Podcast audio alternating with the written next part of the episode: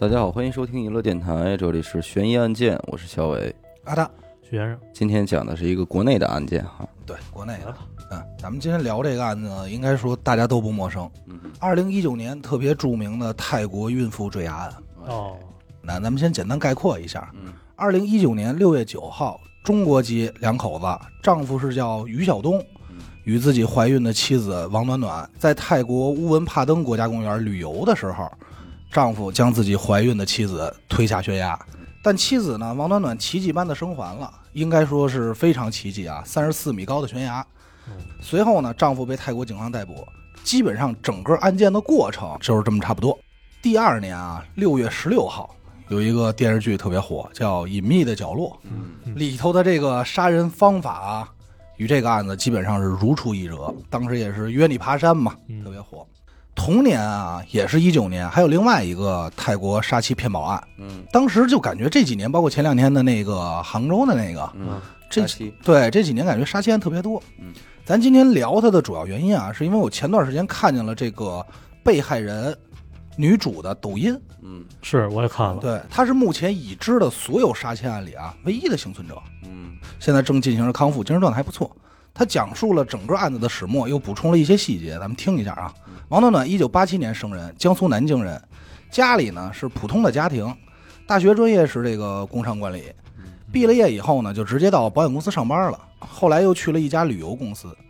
他本人的工作态度啊，属于那种积极向上、认真进取这一块儿的，嗯所以从助理到核心成员，大概用了两年的时间。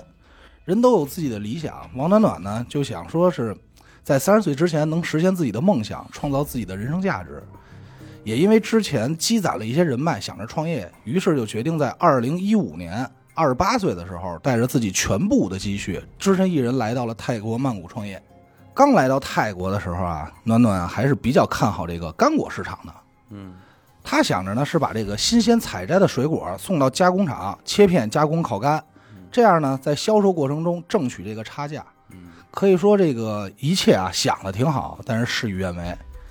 为什么呢？因为工厂加工安排的这个期间的加工周期他没有计算好，嗯导致他新鲜采摘的这个芒果扔在工厂，人家工厂呢是加工完别的工作再加工你的，这一下他的水果就全烂了，啊就剩下原来的百分之十左右。嗯当时是直接赔了二十二万，算上是基本上算是全部的积蓄吧。嗯那时候父母也说说，要不你回家吧，一小姑娘一人在外头也挺不容易的。嗯但是暖暖呢，并没有被击垮，她就开始做起了这个外贸生意。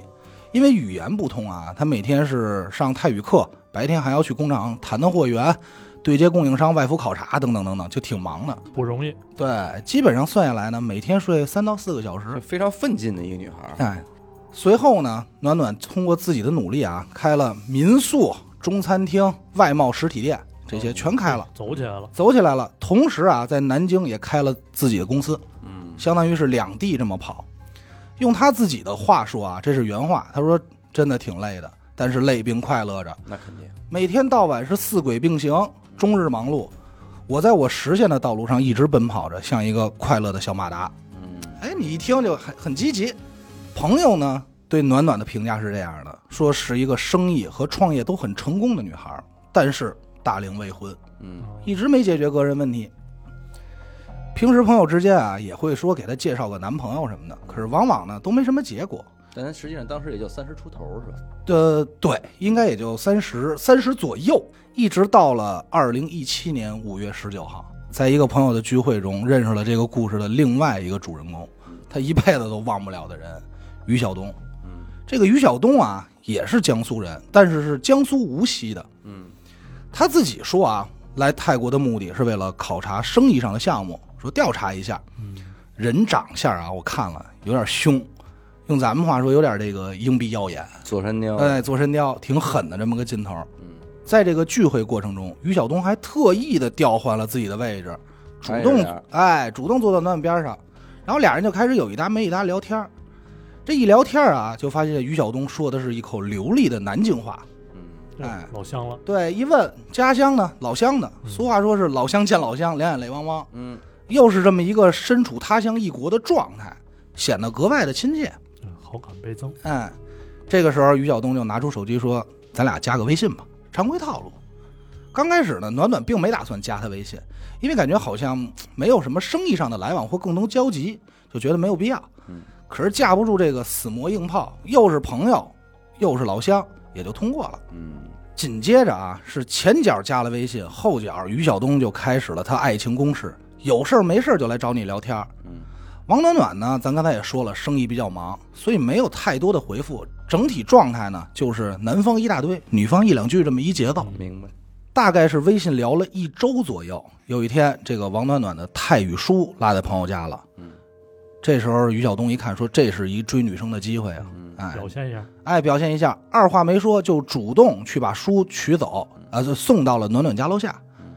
俩人见面以后，暖暖这边是各种感谢。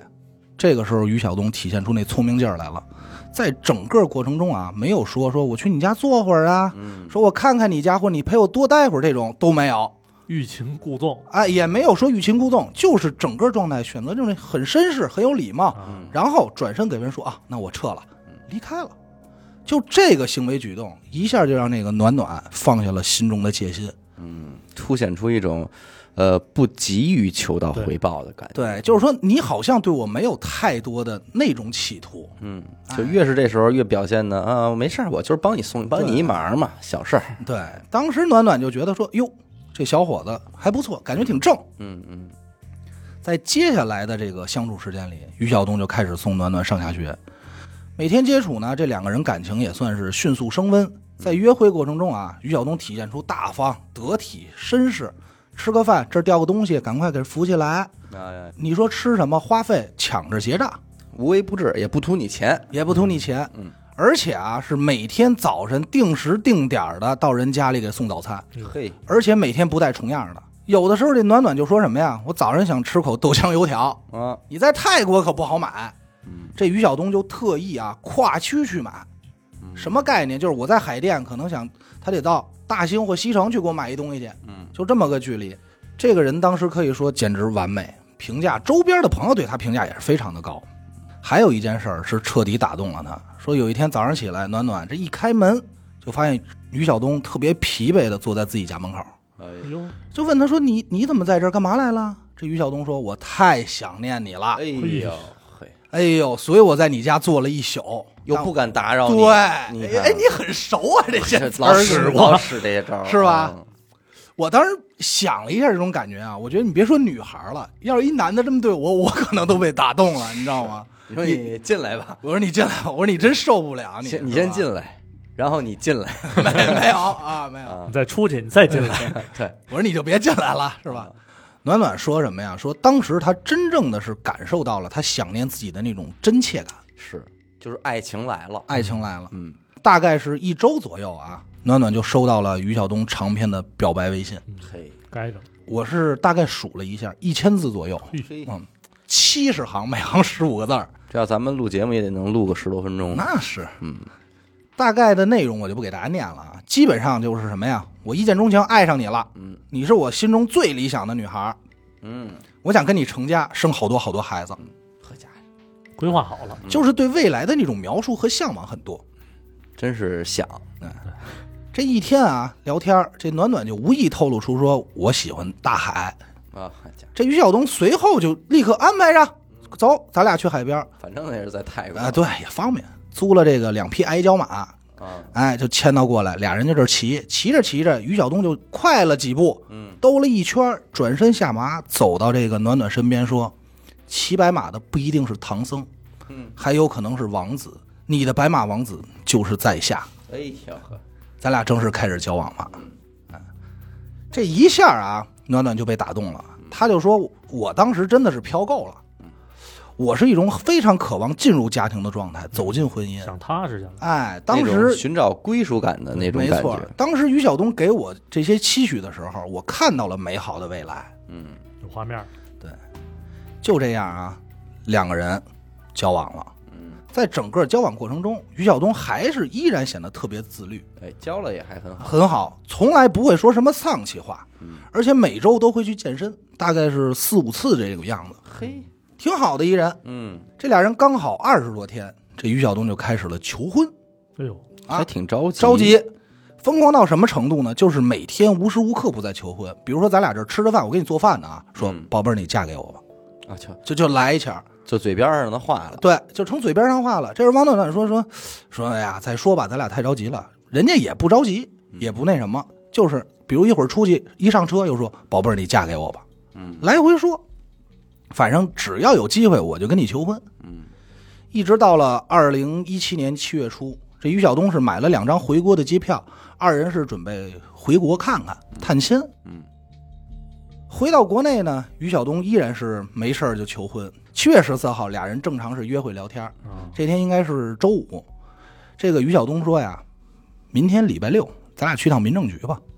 说咱俩就类似于什么呀？咱俩玩一游戏，如果民政局明天开门，咱俩就登记结婚。谁不是去人孙子？哎，对，说这这算什么呀？这算老天给咱们的缘分，嗯，对不对？如果没开门，那咱就再说。啊，就这么样，第二天俩人十五号到了民政局，发现哎，还真开门。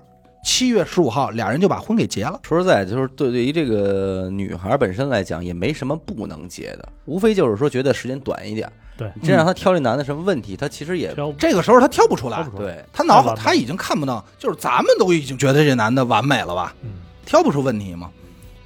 当时暖暖啊，并没有听说过 PUA 这个词儿，有可能是二零一七年，还有一可能就是他当时在国外不了解这套东西。等出了事儿以后，他后来躺在病床上翻手机，看见 PUA 这仨字儿，都是气坏了，说这不就是对于我的这种套路吗？给我使的给我使的。最后他才知道，就是于晓东为了接触他啊，翻了他三年的朋友圈，哦，哦，就是了解他那种过去啊、习惯之类的。就是完全为他打造的这么一个人设，嗯，包括啊学这个南京话什么的。哦。学的南京话，对，这是之前他有经历接触过南京话，所以他也知道他南京人，上来就拿南京话跟他对的话，哎呦，就很有心机。因为咱不知道啊，一个无锡人，一个南京人，就是反正都一个省，但是但是不一定算老乡。儿。对对。对，江苏不是有这苏南苏北这一说吗？啊，哦，对对对对，还真是啊。结婚之后，于晓东可以说是大变样，哦，之前所有呈现的状态啊，全都推翻了。嗯，整天就是跟许梦似的，躺在沙发上玩手机，什么事儿也不干啊。这个具体参考许先生啊嗯，甚至于已经到了对这个暖暖不怎么搭理的状态也不积极了。很不积极，就是玩手机。有一天啊，这暖暖在自己这个中餐厅忙活呢，忙上忙下的，一不小心就从二楼的这楼梯上滚下来了，哦，当时摔得很严重。这个于晓东就坐在边上玩手机，自己媳妇儿摔了啊，他人家就抬头看了这么一眼，连话都没说，接着低头接着玩。哦，最后还是餐厅的服务员把暖暖送走的，送去了医院。玩什么呢？这可太太好玩了，这游不知戏。道这玩什么游戏？具体问许如果他先生。暴如果他暴露出这款游戏的名字的话，肯定是一最好的广告。那是我估计不管让你的媳妇儿掉下来，你都不心疼。这边枪毙你爸爸，你 都不换，这不知道怎么想的，人家。嗯，再后来啊，两个人的接触中，动不动就是管暖暖要钱花了，哦，因为咱刚才说了，暖暖是生意比较成功的，原形毕露。对。有的时候啊是三五千，说的理由是什么呀？说我这个跟朋友谈生意周转不开，嗯，后来就开始几万，反正大大小小什么几百块钱，伸手就要钱，越滚越大。越滚越大，反正也是不出去工作。有一天啊，这个于晓东就把自己媳妇儿拉过来了，在屋里说：“媳妇儿，我现在有一件非常重要的事要告诉你。”表情很严肃，哦，说：“其实吧，我来泰国的目的吧，并不是创业，而是躲债。好，我在外头呢，有一百多万的外债飘着，嗯一百多万啊，这是人民币。嗯嗯，原因呢，是因为赌博，但是人家说的特好，说其实我这人不爱赌博，但是因为之前交了点不好的朋友，就被拉着玩的，给自己洗一下。哎，这么欠了一百多万，整个状态啊非常的诚恳。这暖暖听了以后呢，就做了一个决定，说我可以帮你还这个钱，但我不会一次性把所有钱都给你还完，我只帮你还五十万，剩下的五十万你要靠自己的努力工作去偿还。嘿，什么意思呢？就是说你不能让你觉得这钱来的太容易，你也要自己去拼搏。这个时候这女孩已经相当有实力了。那对，太有实力了。我觉得你从那仨店一出来，就肯定实力是在的。其实刚出仨店的时候，咱们还不太好揣测，但咱这儿可以多说一句啊，此时此刻的王暖暖，嗯早就实现财务自由了哦哟，啊，就是非常有钱的。明白明白。并且啊还把自己名下的一家公司交给了于晓东去打理，哦，说希望你通过工作自己挣钱，改变生活态度。哎呦，于晓东听完，操，万般感激。嗯我因为我设身处地想一下，如果是我啊，我媳妇儿这么对我，嗯我肯定真是我什么都干了，嗯而且我觉得我人生有机会了，嗯，对吧？嗯？可是没想到的是啊，这个事情的发展和他想象的完全不一样。没两天又发生一件事儿，早晨九点多钟，于晓东跟自己媳妇儿说：“我去外头谈个业务，见个客户啊。”嗯这一走就再也没联系。啊，刚开始暖暖还是比较担心的，说在外头是不是出什么危险了，或者什么意外。但是过了一会儿，会计就找上门来了，说：“哎呦，姐，咱账上有一笔五百万被人转走了，嚯，真不少卷。五百万啊！”嗯当时这暖暖就赶快联系银行，银行方面说啊，这笔钱是被她的丈夫于晓东拿着暖暖的身份证和结婚相关的证明信息，还有密码一次性转走的，布局已久，布局已久。这一下暖暖就懵了，当时就觉得我说我操，莫大的耻辱和背叛，就那种感觉全上来了，家贼难防啊，是够生气的。特别生气。所以他当时就选择一个最明智的做法，报警。大概是七天后，嗯这么七天七夜啊，于晓东被警方找到了。这五百万呢，也在这短短的时间里，因为赌博输光了，也是真他妈能浪。我就说这人要是没这赌运，就别玩了。真行，俩人见面呢，他就抱着暖暖的这大腿啊，在地上哭这祈求说，希望能得到原谅。哎，然后紧接着他又说了一个事实，说什么呀？说我之前呀，因为盗窃抢劫被判了十二年的有期徒刑，我操，那实际在狱中度过的是八年啊。嗯他认为自己啊，二十几岁最美好的青春年华在监狱里度过的，从来没好好享受过生活。嗯，他又不想这种日复一日的工作来度过剩下的人生，所以一时起了这个偷心，弄走了五百万。嗯，想要过自己绚烂的人生。这暖暖看着这个忏悔的于晓东啊，俩人就相抱在一起，嗨，心软了呗。心软了，再次选择了原谅。二零一九年三月，这离案发时间越来越近了啊！暖暖怀孕了，当时呢，她把这消息告诉老公。这于晓东啊，表情特别淡定，就说什么呀？说你怀就怀呗，跟我说什么呀？哎，就差不多这意思。说嗯你要说要，你就生你的；你要说不要，哪天你就打了去就完了。哎，怎么又就变这么操心了？你不知道啊，你就就就这个人来回反复的啊这他妈。惯的，嗯，暖暖没想到什么呀？到四月份的时候，这于晓东对他的态度是一百八十度的大转变。哎，经常的陪在暖暖身边，我陪你查眼检去啊，陪你遛遛弯儿啊，嗯，没事回家还主动做饭。嘿，当时暖暖就感觉又回到了俩人刚认识之前的那种状态，嗯，说：“哎，他是不是真的因为有孩子变了呢转性了。？”但事后啊，暖暖在接受采访的时候回忆说，可能也就从这个时候开始，哎，于晓东已经计划要杀我了。杀心已露了，这就是，无事献殷勤嘛，这于晓东啊，就跟暖暖说：“咱们马上要有孩子了，嗯咱俩应该好好的享受咱们的二人世界和生活。”嗯，开随后啊，俩人就拟定了二人的幸福之旅。旅行的全部过程和内容都是于晓东安排的。暖暖也曾经问过，咱们下一站是哪儿啊？怎么订的机票啊？但这些人家早都准备好了。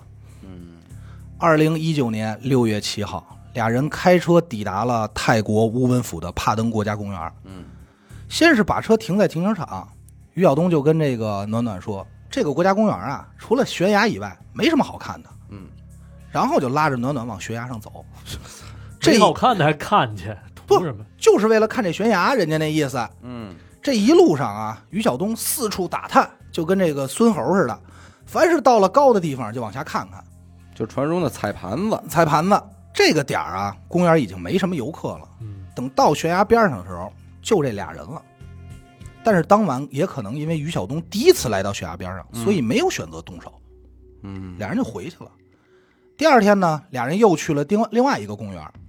在这几天的旅游和游玩的过程中啊，暖暖就感觉到一件事特别奇怪，嗯，因为这个于晓东平时是一个特别懒的人，一般睡觉都是睡到上午十点或者是大中午这种才起来，但没想到就这次出游啊，他每天起得很早，变得格外勤奋，还四处的带着暖暖或者自己去看，给暖暖的感觉就好像是说他全程好像在找什么东西。哦，原本按照两个人的计划啊，六月九号就应该坐飞机去清迈。嗯，然后暖暖就问他说：“咱不是说去清迈吗？咱什么时候走？你订票了吗？”于晓东说：“别着急，有的是时间订，着什么急呀、嗯当天晚上，俩人回到旅馆，于晓东就跟暖暖说：“咱俩第二天，明天早上再去一次爬登悬崖吧。”嗯那你说：“咱不去过了吗？干嘛去呀？”于晓东就说，拉着他的手说：“说我这辈子最大的理想和愿望就是和自己的爱人去看日出，嗯，希望你能陪我。”这暖暖呢也欣然接受了。你瞧，六月九号，于晓东定好了凌晨三点半的闹钟，俩人出发。到了公园的时候啊，大概是五点半左右。下车的时候，暖暖发现自己手机落车上了，但是他就跟于晓东说，但于晓东说什么也不给他拿，嗯就是拉着他一路就往这悬崖上走，路上也不看什么风景。到了这个悬崖上啊，一起等着看日出的游客还有这么十多位，嗯但是因为这个天气可能雾太厚了或云太厚了，就没看着，是左等右等都没看到日出。这个时候，于晓东就说：“我尿泡尿去啊！”嗯就进入一个丛林里了。大概二十分钟以后回来的。时间到了早上七八点钟，已经没有游客了，因为没得可看了呀。嗯，徐晓东就问暖暖说：“你这辈子有没有什么遗憾呀得。其实到这儿，我估计这女孩也反应不过？”来。反应不过来，对，人家暖暖的原话说的什么呀？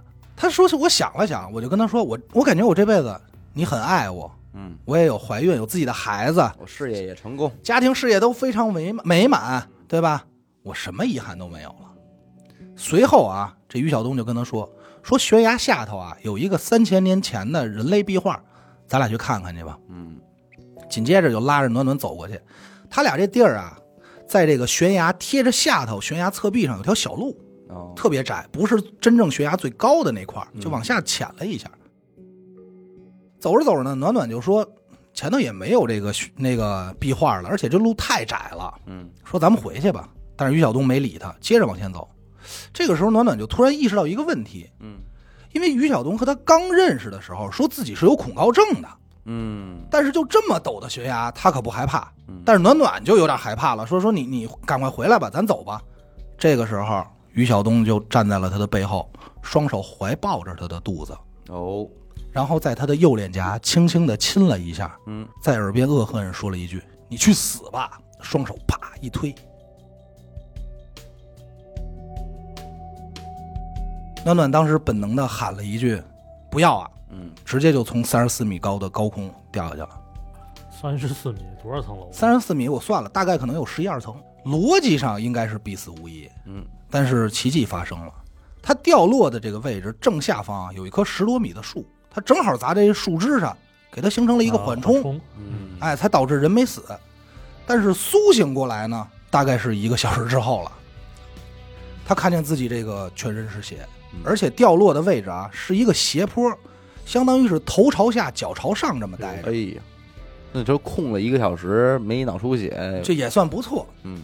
全身的骨头啊，基本上都是断裂了，嗯，腿上还有好多处属于开放性骨折。嚯，严重。但他意识很清醒，知道发生了什么，嗯。也很清楚自己在什么位置，也清楚自己可能获救的机会不大了。啊，因为他掉落的这个位置非常偏，应该是逻辑上啊不会有游客路过有点人迹罕至的意思啊，对，甚至他还想到啊，自己两种死法，一种是由于失血过多而死，还有一种呢是到哎，哦，没错，到了晚上他这血呀有点野兽，哦，就是他都他都想到了。紧接着呢，他就开始呼救。刚才咱不是说他这位置是头朝下吗？嗯就是你说这问题，控血，他身上那血呀就漫过来了。他刚开始还能张开这个嗓子喊，喊着喊着，这血就等于把他没了，就属于刚干干张嘴不出声，眼睛也看不见了。就这个时候，真正的奇迹发生了。嗯一位神秘的游客走到这儿，发现了他。随后，这个游客嗯又赶快啊去找了，走出森林，正好又碰见了一个巡逻人员，把这事情叙述了一遍。这工作人员就带着人实施救援，给救了。给救了。他自己事后回忆啊，说这绝对是一个奇迹。嗯为什么呢？一，这个地儿人烟稀少，不太可能有游客来；嗯，二，这个游客据说啊是迷路才走到这儿的，都不是刻意走，是迷路，因为刻意不太找得着。真是命不该绝。命不该绝。这游客出现的时间也特别神奇。嗯后来大夫在抢救过程中说啊，抢救他的黄金时间是在一个小时左右，嗯而这游客出现的时间恰恰是他刚苏醒这一个小时左右，嘿，等于他还刚喊了一会儿，这游客就到了。嗯三啊，就是这个游客啊，说是迷路，但是随后转身碰见他，就找到回去的路了。啊，哈哈你得想这么一个问题啊，对对，你可是迷路来的嗯，你自己要走出去也很难，但人家马上就找着了，并且找着的时候正好就碰见工作人员了。逻辑上，平时在这巡逻的人也不多都给他准备着呢。啊，对，就一切都是感觉串一块儿的。嗯，这一般人还真没这么大福报。对，这没有最神奇的是啊，就是当暖暖获救以后啊，这个神秘的游客消失了，找不着人了，找不着人了。他自己没见过，但是这一切都是听他救他的人给他叙述的。嘿，监控啊，什么视频呀、照相什么都没看见这个人。嗯，后来他就是获救以后嘛，还想通过媒体想找这个人好好谢谢，但始终无果。当时这些当地的泰国人说：“说你可能是被山神救了。山神，对，山神也迷路是吧？对，因为泰国不是一个佛教国家嘛，对就是嗯嗯有点这种神神多啊，对。这获救的暖暖啊，被直接送到了医院。当她正要被送到抢救室的时候，嗯，她看见了自己的丈夫于晓东。嚯，他怎么会在医院呢？这个于晓东啊，是被工作人员喊进来的。进来以后啊，进屋先看见自己媳妇儿，停顿了一下，嗯紧接着就开始了他的表演，大喊着说：“媳妇儿，你去哪儿了？啊我找你找不着，我急！哎呦，你怎么在这儿？你怎么了呀，媳妇儿？就是你知道吧？”急坏了，暖暖当时看见他就吓疯了，那肯定，情绪特别激动啊，然后就大声说：“说你为什么要这么对我？”嗯，然后这于晓东啊，哐哐两步就走到面前，在他耳边轻声说了一句：“说你他妈闭嘴啊，别乱叫，这里没人听得懂中文。哎呦，我推你下去的时候，没有监控，也没有人人证，警察只会把我带走询问。如果我回来，我一定不会放过你。哦，巨狠，就是你再看他爷们儿那个，就是那张照片，他的长相，再配合这个，我操，就巨吓人。山雕的面相，对，巨吓人。当时暖暖就傻了。那是啊，他当时就明白说说说这不是吓唬我，这应该是给我下死亡通知书呢。他吓唬你，你也不至于躺这儿了呀。对呀、怎么回事儿呢？就刚才你说，当时这个于晓东把暖暖从悬崖推下去的时候，嗯这人挺狠，并没走，嗯，他一直在悬崖上待了四十分钟，听，听，啊就一直这趴着这听，听确定哦没有声音，没有呼救没有呼救声，确定应该是死了，这才掉头离开。哎呦，随后他就下山啊，开车准备走，因为从这个帕登悬崖到市区啊，只有一条路，嗯，所以他在开车的路上啊，就发现有一辆救护车和他迎面开了过来。哦，哎，当时他就想，哟，是不是被人发现了？啊，随后他就掉头一路尾随着这辆救护车，从救护车到现场到悬崖底下施救的全部过程，他就在后头看着，哎呦，我操，然后到医院被人叫进来再演，特别狠。真行。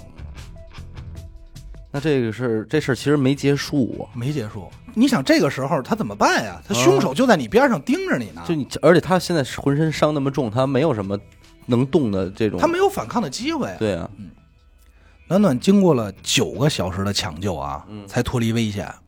之后啊，就被医院安排了一个 VIP 的 ICU。哎呀，VIP ICU 还跟普通不一样，是一单人间，能陪，能陪。哎，没错 这于晓东啊，就二十四小时的监视着他。好，最牛逼的是啊，人家能做到不吃不喝不睡，就我盯着你。我估计他想吓死他，我真的。你这太太狠了，你这但是是但是确实有可能啊，因为他现在现在暖暖确实处于一个比较脆弱的状态。这个时候，这个这个老公他坐在旁边，他能想什么呀？他就希望你赶紧的变直线，变直线。对对你赶快没。对呀，当时泰国的警方和旅游局啊，特别重视这事儿，嗯也在赶快调查，说这事儿什么原因啊？怎么出这么大事儿啊？嗯所以于晓东的内心是非常害怕和不安的。嗯在刚被抢救完的第二天，等于是还插着一些仪器呢，于晓东就提出说我要带暖暖离开，哦，就跟医院提出说出院，嗯而且啊还自己把暖暖身上的一些什么仪器啊、面罩啊，夸夸就给摘了，推着床就要走。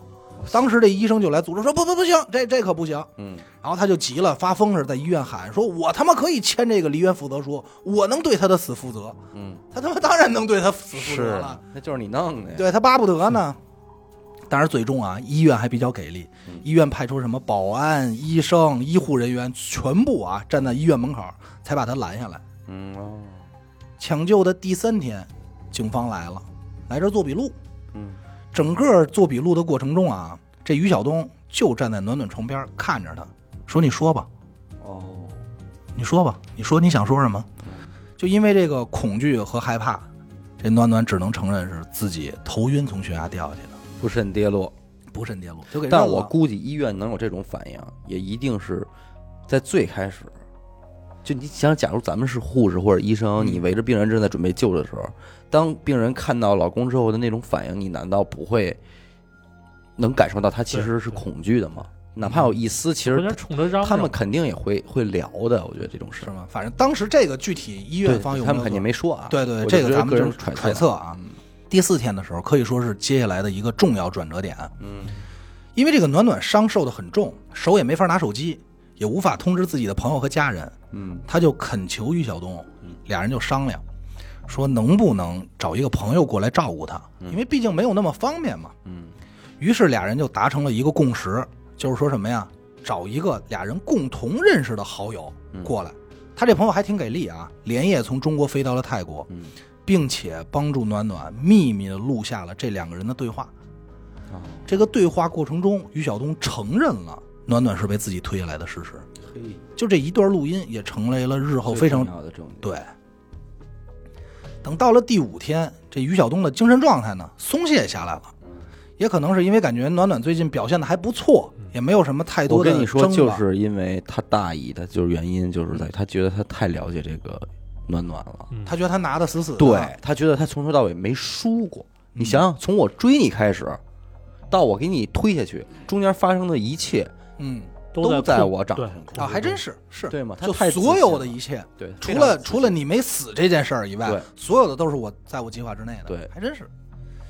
这个时候，这个于晓东就没有那么紧张了。那天早上啊，破天荒的没有监视暖暖，而选择吃早饭去了。嗯也就这么寸，他前脚刚走，后脚暖暖的主治医生进来了，说询问一下这个你这个病情情况。嗯这暖暖就趁于晓东不在的时候，借机跟大夫说：“我不是自己掉下去的，我是被人推下去的。”嗯但是暖暖呢也很聪明啊，脑子转得飞快。他怕大夫听到这个消息以后啊会打草惊蛇，所以他当时并没有跟医生说是被谁推下去的，嗯只是说我不是自己掉下去的。嗯嗯当天晚上就被安排到了一个普通的 ICU 病房。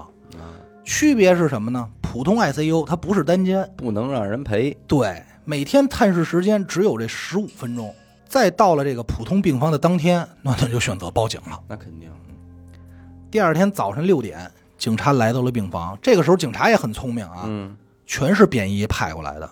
而且由于害怕这个于晓东，由由于害怕这个于晓东怀疑啊，嗯甚至于避开了于晓东的探视时间，打了这么一时间差。嗯，就是你前脚探视离开，我们这帮人穿着便装咵进去，进去以后就探，一会儿到了又到探视时间了吧，我们撤，你进来，哦，就整个的这个笔录和询问过程啊，持续了一天。紧接着笔录做完的第二天，也就是事发的第七天，抢救完的第七天，于晓东在午间探视的时候，哐哐来了一帮穿制服的警察，摁了，直接给扣了。嗯，这个时候，暖暖安全了。那是真不容易。我觉得这真的，这比推下去那段时间还难熬啊。你想，他从落开始，这人就没踏实过。对呀，他当时是觉好不容易觉得说我我肯定死定了，我救不了。突然，哎呦，终于救了。原本是说是心里说落落块地这石头，结果到医院，咵又看见他了。嗯，死神就在身边。，对，这是真正的死神呀。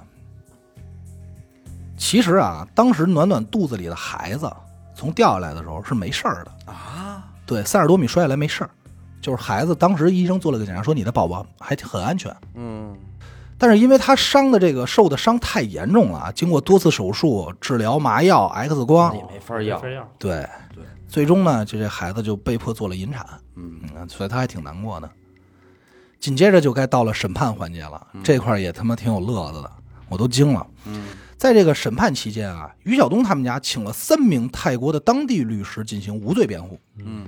然后对所有的指控呢全盘否认，还说了一个特别扯淡的过程，嗯说他那天啊在那儿看日出，看着看着呢就被脚底下这个悬崖脚底下这个景色所吸引了，他就趴在地上往下看，再一回头发现右边的媳妇儿没了。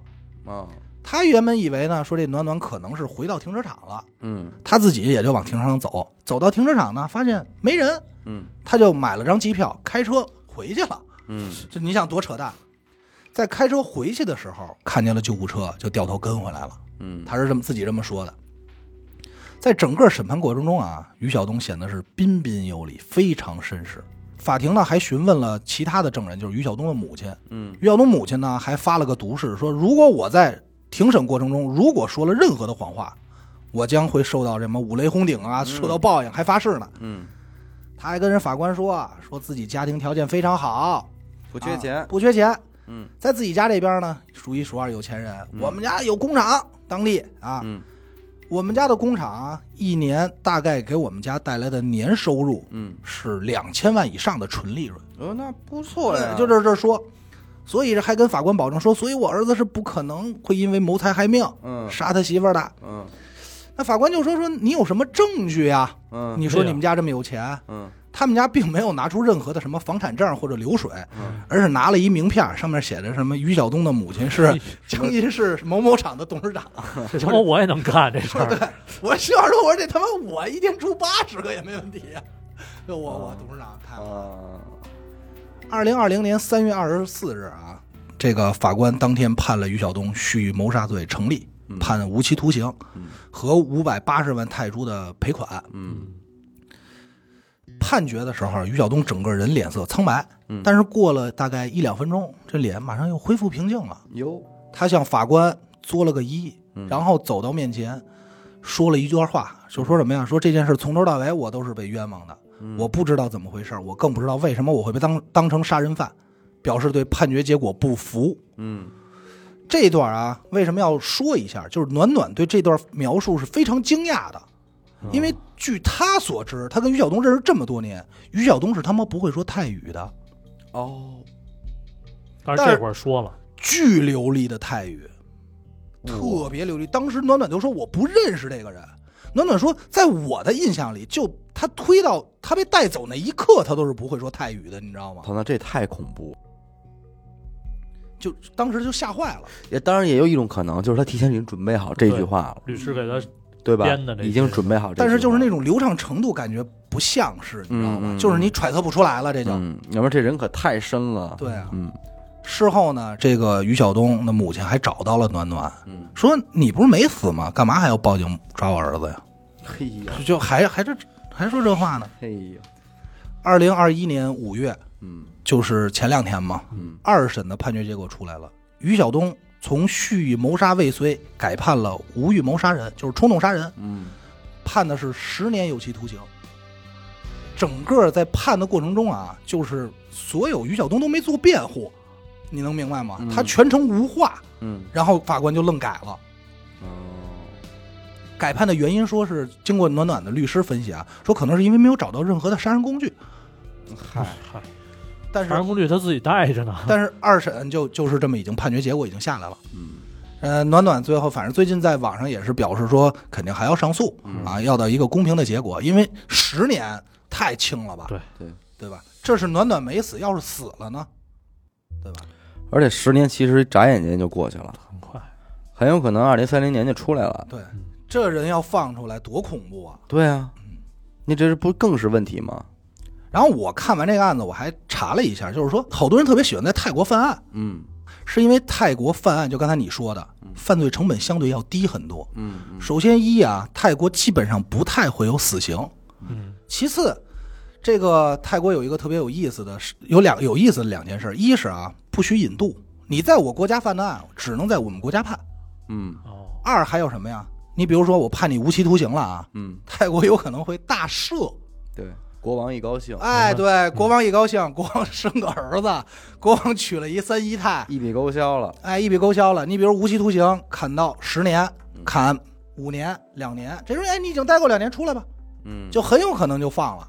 哎，之前其实还出过一回事儿，就是一个泰国的连环杀杀人凶手，也嗯也是专门杀女性的。因为这个出来了，对，因为这个大赦给判放出来了，放出来以后他又杀人，然后又被逮了，判了一无期。嗯当时这民众就不满，你知道吗嗯？但是依然也也也只能是这样。法院的大概意思是，他构成了杀人的这个闭环，嗯但是你怎么判定他是预谋杀人还是冲动杀人，嗯这就不好说了。哦，就是先后路，毕竟是后路的因对嘛，，对吧？咱们听从头到尾捋这个案子啊，一听就知道这绝对是预谋好的，对，而且咱们就知道打一开始就预谋好的，奔着钱来的嘛。嗯因为暖暖后来在这个抖音里自己说过，说杀了他这个于晓东能得到什么好处呢？不光是还清自己全部的外债啊，嗯，杀完他以后，于晓东自己也财财务自由了。